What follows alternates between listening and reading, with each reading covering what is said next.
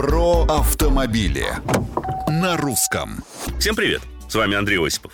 Можно ли получить возмещение, если на ваш автомобиль рухнула груда снега или огромные сосульки и изрядно его повредили?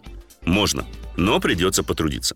Прежде всего, вызовите полицию. Не ГИБДД, а именно обычную полицию, поскольку машина не находилась в движении.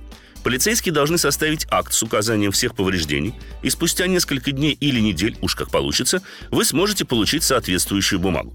Далее оповещайте управляющую компанию или собственника здания и фотографируйте поврежденный автомобиль тщательно, с отражением деталей. Ни в коем случае при этом не удаляйте снег или лед с кузова. Все должно остаться именно в том виде, в котором вы застали свою машину. Кроме того, снимки должны четко показывать, что никаких предупреждающих знаков или ограждений у дома не было. Затем либо в свою страховую компанию, если есть полис каска, или же в независимую экспертизу для оценки ущерба. После пишите досудебную претензию собственнику здания или управляющей компании, и, если ответа не получили, подаете иск в суд.